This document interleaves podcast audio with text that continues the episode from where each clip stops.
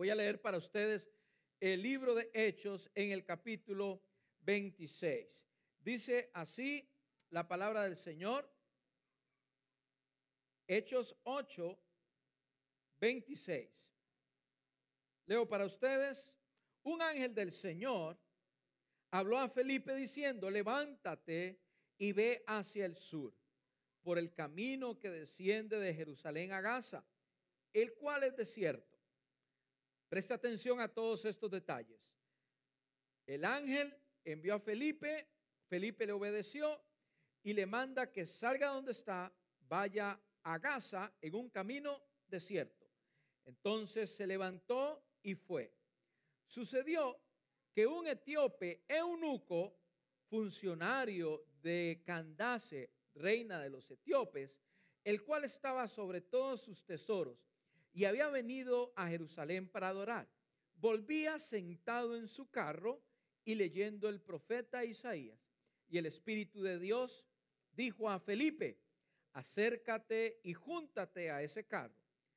Acudiendo Felipe, le oyó que leía al profeta Isaías y dijo, pero ¿entiendes lo que lees? Él dijo, ¿y cómo podré si alguno no me enseñare? Y rogó a Felipe que subiese y se sentase, se sentara con él. El pasaje de la escritura que leía era este. Como oveja a la muerte fue llevado y como cordero mudo delante del que lo trasquila. Así no abrió su boca.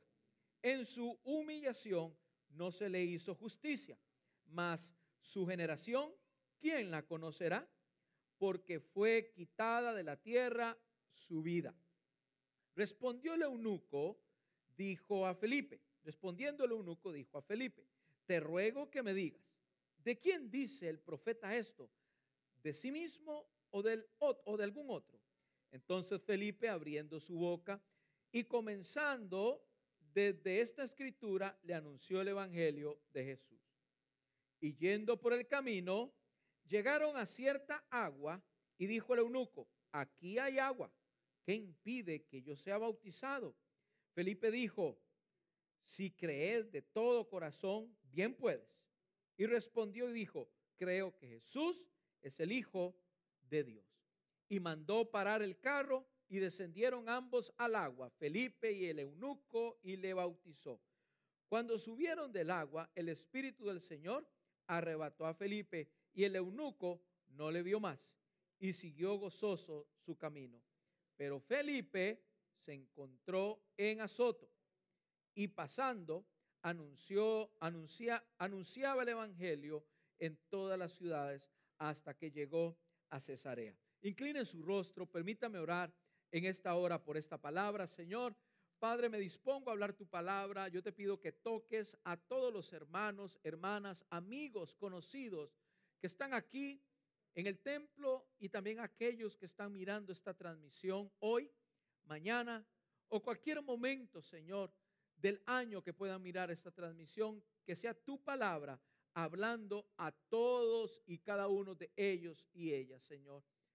Te pido todo esto en el nombre de Jesús. Amén y amén. Mis amados, acabamos de leer un pasaje bíblico narrado del libro de los Hechos de los Apóstoles y habla de la vida de este hombre, Felipe. Felipe era un papá al igual que muchos de los que estamos el día de hoy aquí. Era un padre con cuatro hijas, que está narrado en el libro de Hechos capítulo 21, verso 9. Estas hijas habían experimentado un despertar, un avivamiento, había un awakening en medio de esos días, en medio de la iglesia. Precisamente estos niños, estas, estas hijas, eran profetizas, dice la palabra del Señor. Ahora, hablemos, ¿quién era Felipe? Felipe no es el mismo apóstol de Jesucristo que llamó Jesús para que fuese parte de sus doce. Felipe era Felipe el evangelista. Las personas, eh, los teólogos creen que Felipe conoció a Jesús en ese primer mensaje de Pedro, donde predicó después del avivamiento en el aposento alto, esas tres mil personas que conocieron a Jesús a través del mensaje de la palabra de Pedro, Felipe, el evangelista, conoció ahí a Jesucristo. Ahora, Felipe es uno de estos siete hombres que los apóstoles escogen de buen testimonio, llenos del Espíritu Santo y llenos de sabiduría. ¿Para qué? Para que se conviertan en diáconos para servir las mesas. O sea, Felipe no fue escogido para predicar ni para ser apóstol. Felipe no fue escogido para hacer milagros. Felipe fue escogido exclusivamente como diácono para servir las mesas, de la misma forma que fue escogido Esteban. ¿Recuerdan a Esteban? E, e, Esteban, este primer mártir que murió apedreado, mientras que Pablo consentía con su muerte. Las escrituras nos narran que después de esta situación que ocurrió con Esteban, se desató una gran persecución en todo Jerusalén. Recuerde, Jesús le pide a los apóstoles, no se vayan, quédense en Jerusalén. En Jerusalén llega ese avivamiento, ese despertar, ese awakening del Espíritu Santo. Los toca, los llena el Espíritu Santo. Se produce esta gran persecución, especialmente en Jerusalén. Y entonces se van, como dice Jesús, me serán, testigos en Jerusalén, en Judea, en Samaria, al norte, al sur, hasta lo último de la tierra. En eso que la iglesia es perseguida, va Felipe. Ya Felipe no puede seguir sirviendo a las mesas. Mire el alto estándar que tenían los servidores de la iglesia primitiva en aquel entonces. Hombres de buen testimonio, llenos del Espíritu Santo y también de buena o con sabiduría de Dios.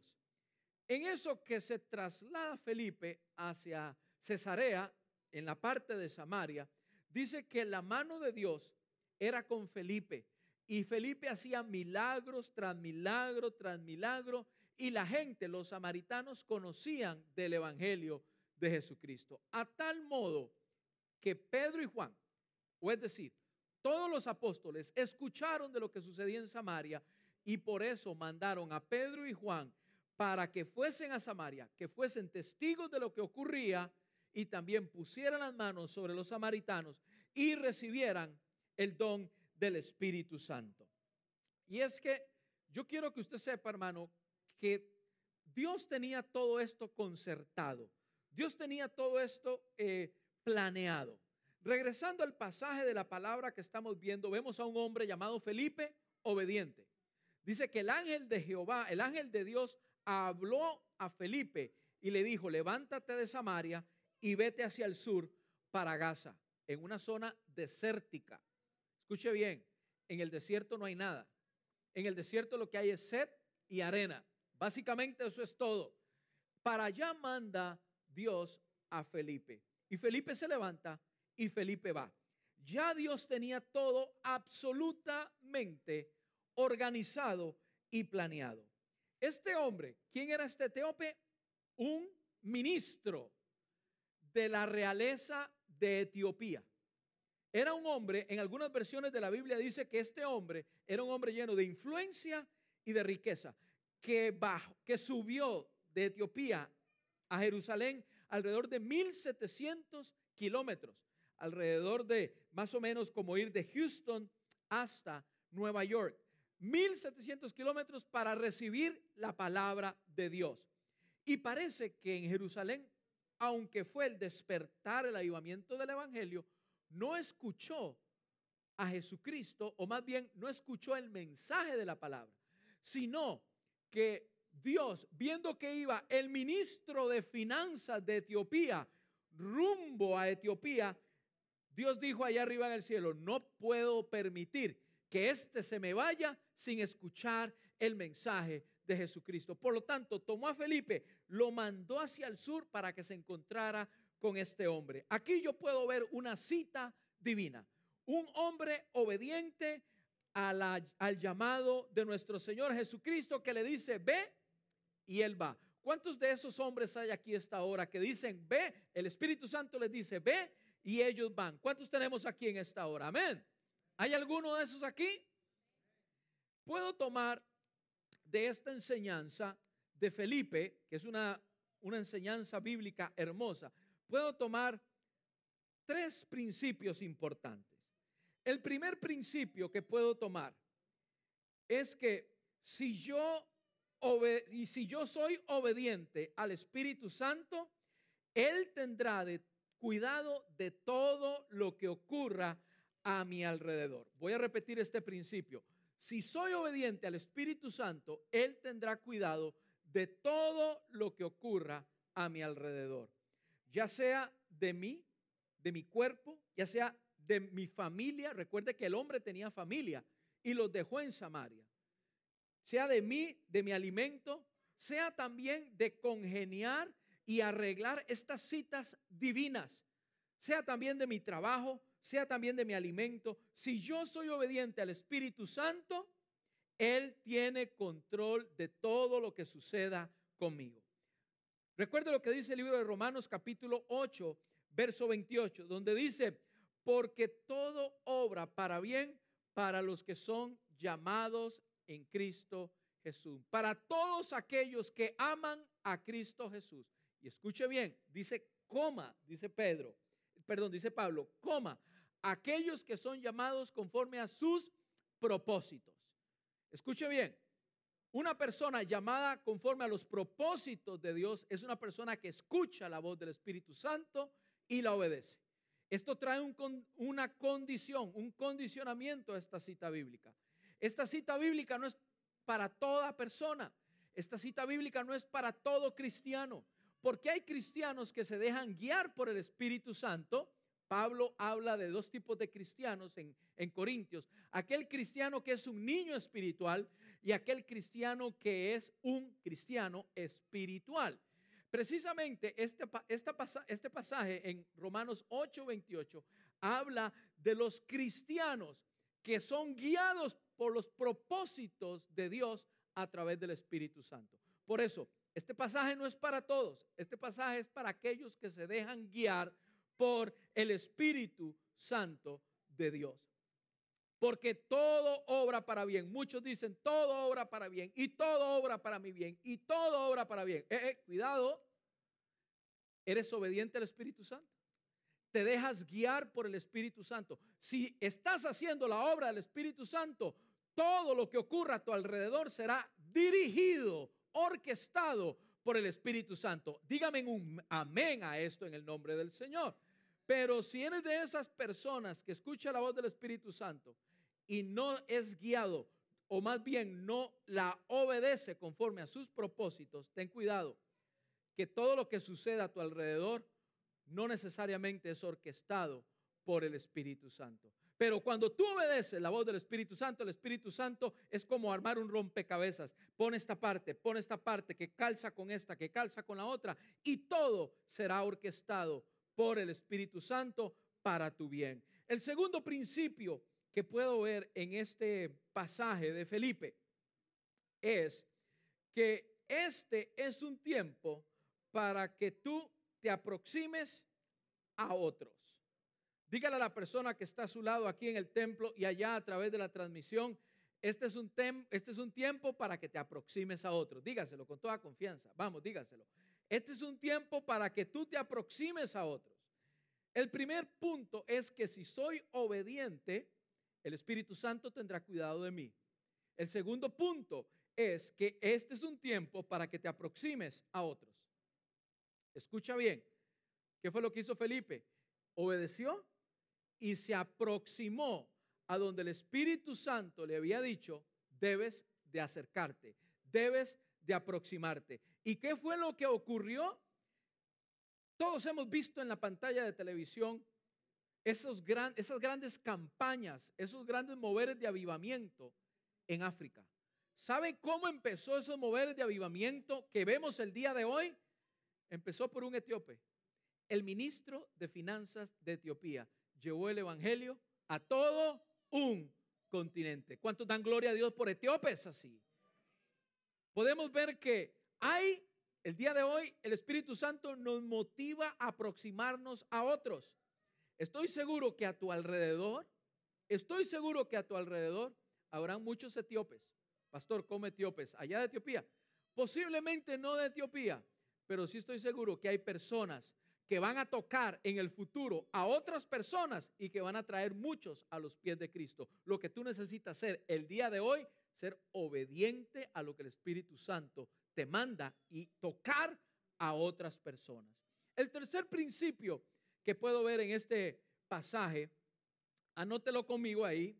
Primero, el ser obediente atrae la bendición y el control del Espíritu Santo a tu vida. Todo lo que ocurra a tu, alrededor será guiado por el Espíritu Santo si eres obediente. Segundo, es tiempo de aproximarse a otros. Tercero, el valor de una persona. Escuche bien, para el Espíritu Santo, para Dios es lo mismo si es chino, si es hindú, si es romano, si es griego, si es tico o inclusive si es mexicano también. ¿Cuántos dan gloria al Señor? Porque no hay un cielo para cada nacionalidad. Hay cielo para todos los que decidan seguir a Jesucristo con todo su corazón. Por lo tanto, no hay tal cual que ese es oscuro, ese me le quito, ese es negrito, ese me voy. No, no, el Señor necesitaba que ese etíope llevara el mensaje de Jesucristo a una comunidad oscura, a una comunidad de negros definitivamente por el color de su piel. Por esa razón, no hay distinción del Evangelio para nuestro Señor Jesucristo. Samaria, Judea, hasta lo último de la tierra. Todos recuerdan el pasaje que toqué la semana pasada en la segunda parte de Awakening, donde dije que Jesús en medio de ese mar de Galilea cayó el manto, cayó la noche y le dijo a sus discípulos, es tiempo de en medio de la oscuridad cruzar hasta el otro lado del mar. En medio de la oscuridad. Les dije que hoy le iba a dar seguimiento porque había una persona muy especial a la cual Jesús necesitaba tocar. ¿Quién era este? Este famoso Gadareno de Gadara, precisamente el pueblo que está ahí a la orilla del mar de Galilea, Gadara, y dice que inmediatamente se bajó de la barca. Este hombre gadareno llegó al encuentro de Jesús. ¿Quién era este hombre? No era un príncipe, no era un rey, tampoco era el ministro de finanzas de Gadara, no. ¿Quién era este? Era un endemoniado que apedreaba a los pobladores de Gadara, que se rompía, es más, vivía en medio de los sepulcros. Precisamente este fue el hombre que Jesús le dice al espíritu inmundo, ¿cómo te llamas? Y el espíritu inmundo le dijo, me llamo Legión. Y esta, esta legión fue echada en un hato de cerdos que estaba en un acantilado. Todos escuchamos ese pasaje alguna vez. Ese hombre, después de ser libre, después de ser liberado por el poder del Espíritu Santo que tenía Jesús, dice que empezó a escuchar la palabra ahí, al lado del mar, la palabra que Jesús estaba dando.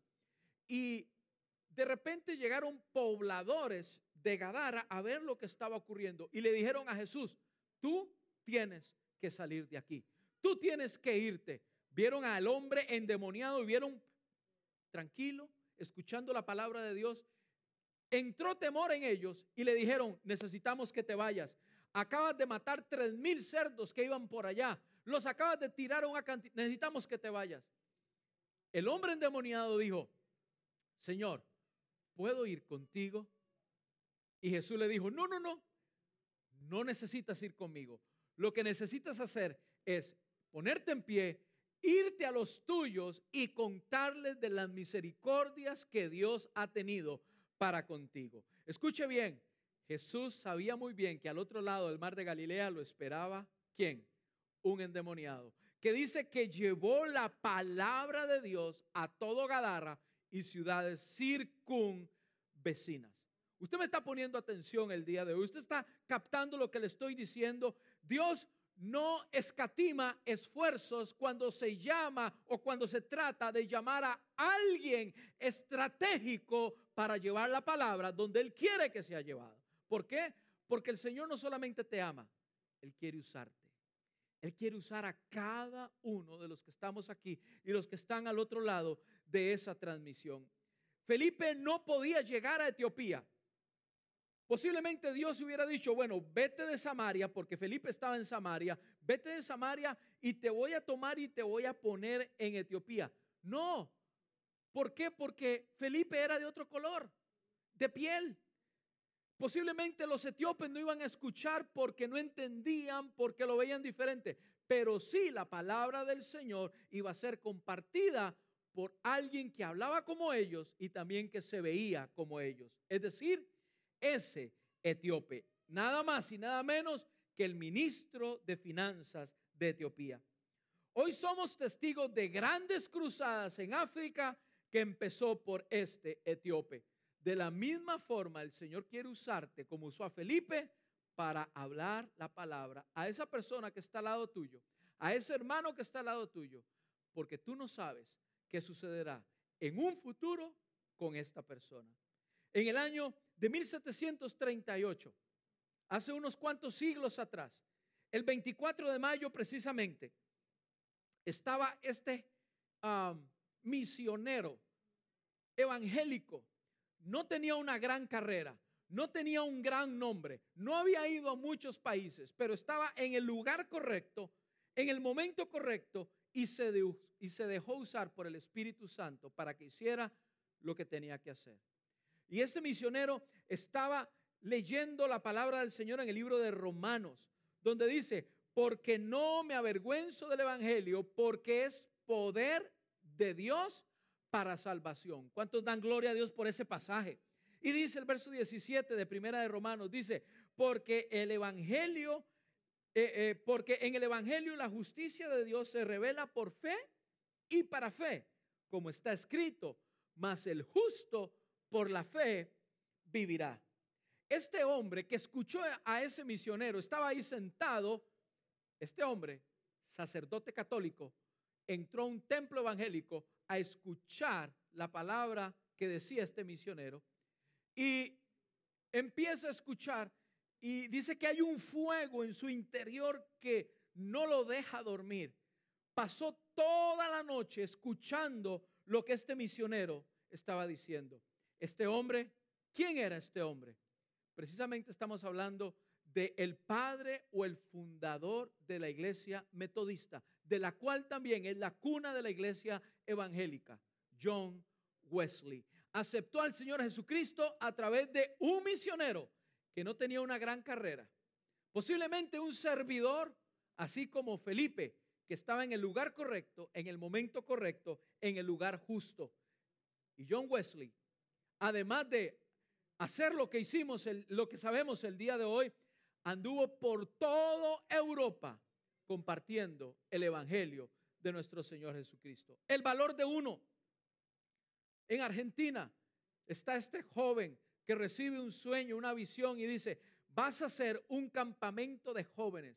Y este le cuenta a su pastor, este es el pastor de jóvenes, y dice, vamos a hacer este campamento, así como te lo pone el Señor.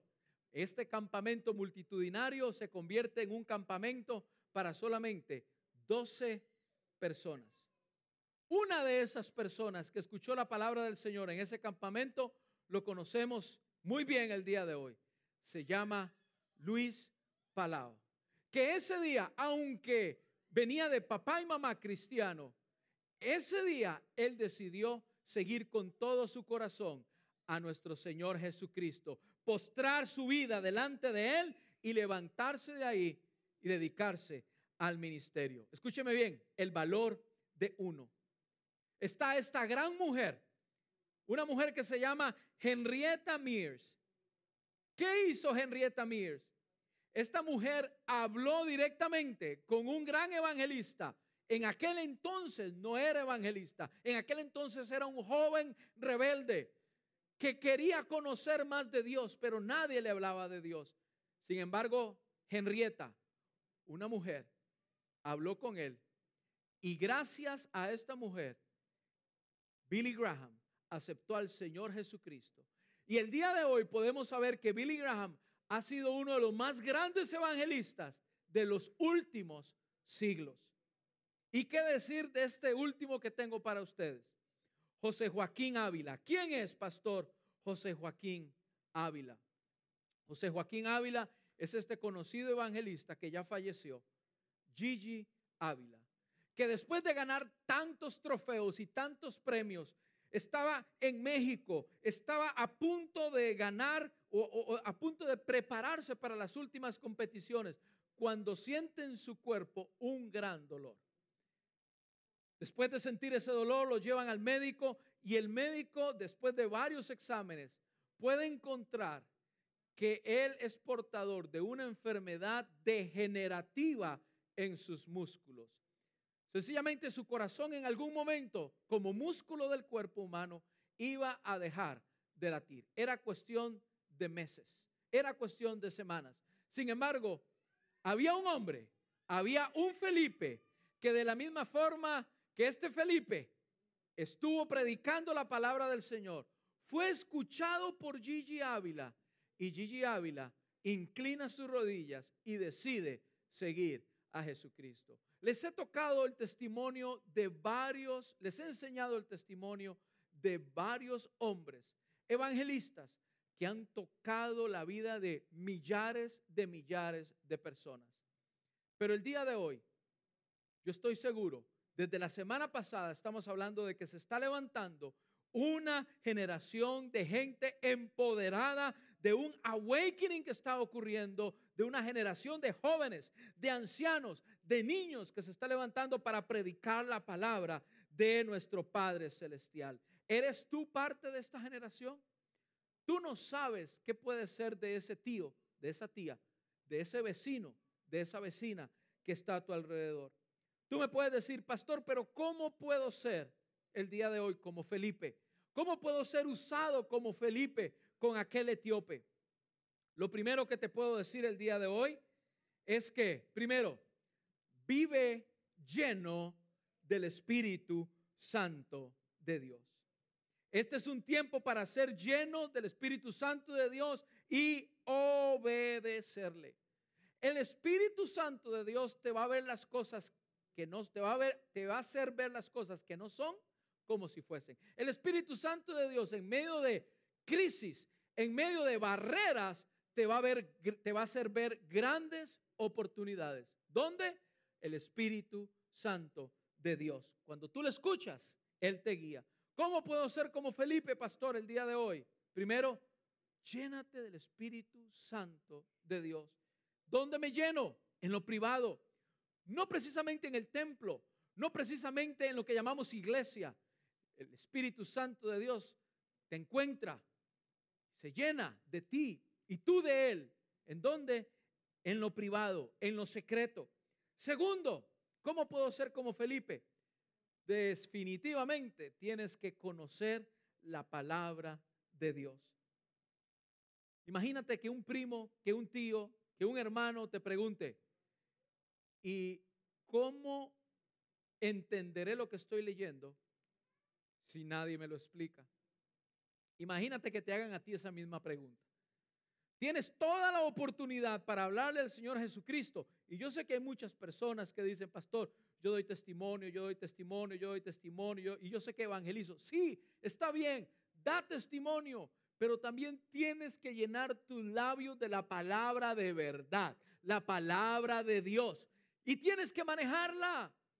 Imagínate que si el etíope le hubiera preguntado, eh, Felipe le pregunta, ¿y tú entiendes lo que lees? Y el etíope le dice, no, no hay nadie que me lo explique. Y que etíope, el, Felipe le diga, entonces voy a mandarle un texto al hermano Pedro para que venga a contártelo.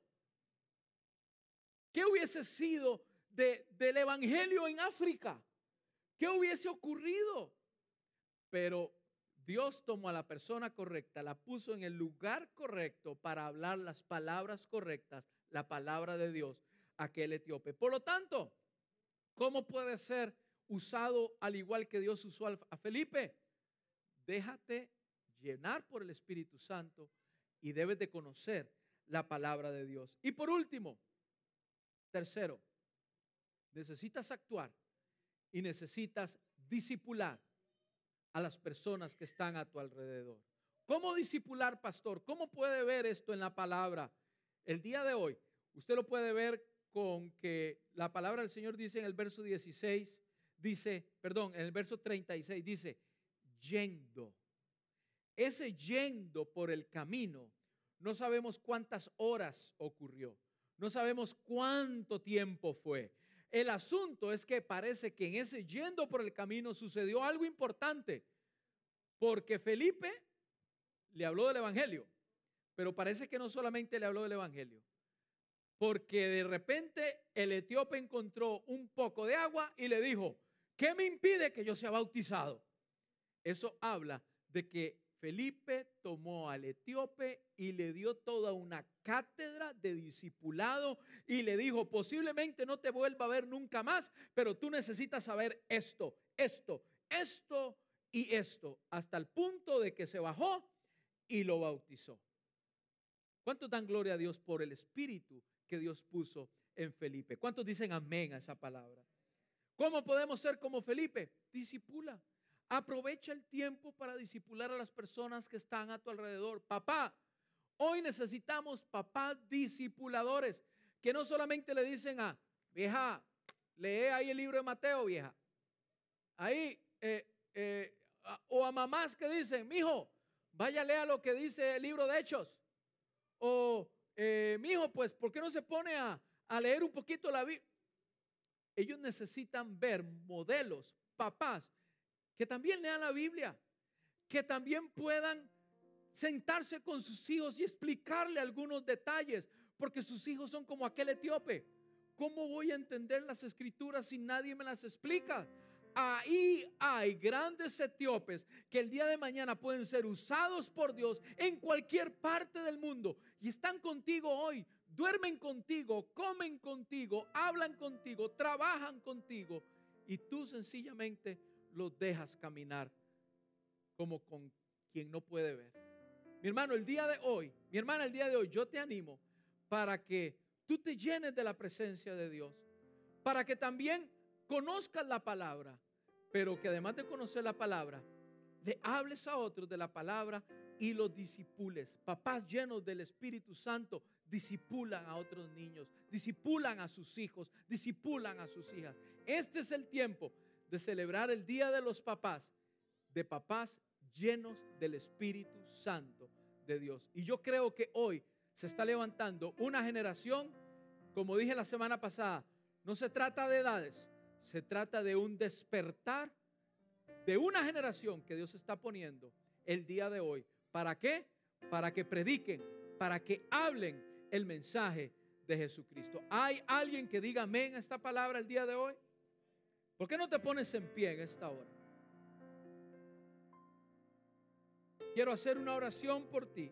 Hoy hay un despertar. Hoy hay un despertar en medio de nosotros, aquí en Fayetteville y en toda Latinoamérica, en todo Estados Unidos, iglesia de Cristo. Mientras los satanistas se reúnen, hoy necesitamos despertarnos. Mientras el mundo se reúne para hacer sus marchas y sus destrucciones y su racismo, hoy necesitamos enseñarle al mundo lo que es el amor de Dios. Tal vez tú tienes, tal vez tú no puedes llegar a lugares donde sí podrán llegar tus hijos, donde sí podrá llegar tu vecino. Mi hermano, hoy es tiempo de que al igual que Felipe, busques a tu etíope. ¿Dónde está tu etíope? ¿Estás pensando en algún etíope? Y no me refiero a alguien de precisamente de tez oscura. Me refiero a que hay alguien esperando por ti para que tú le des la palabra de Dios. Ya deja de hablar de tantas cosas. Es bonito hablar de fútbol, claro, a mí me encanta hablar de fútbol. Es bonito hablar de las copas, es bonito hablar de la, de la liga, de la copa, es bonito hablar de las recetas, es bonito hablar de lo que me pasó. No hay nada mejor, escúchame bien, no hay nada mejor y más efectivo que hablar del Evangelio de Jesucristo. Pastor, pero usted no sabe, lo he hablado tantas veces y no vienen, no, no, no conocen a Jesucristo. Mi hermano, llénate del poder del Espíritu Santo y tus palabras serán ungidas por el poder del Espíritu Santo. Por eso el día de hoy te animo a que salgas y busques a tu etíope. Que salgas y como Jesús cruzando el mar encontró aquel endemoniado hay muchas personas que necesitan ser liberados el día de hoy. ¿Por qué no le decimos, Señor, hoy necesito que tú me hables? Llévame a esos etíopes, llévame aquel que necesita la palabra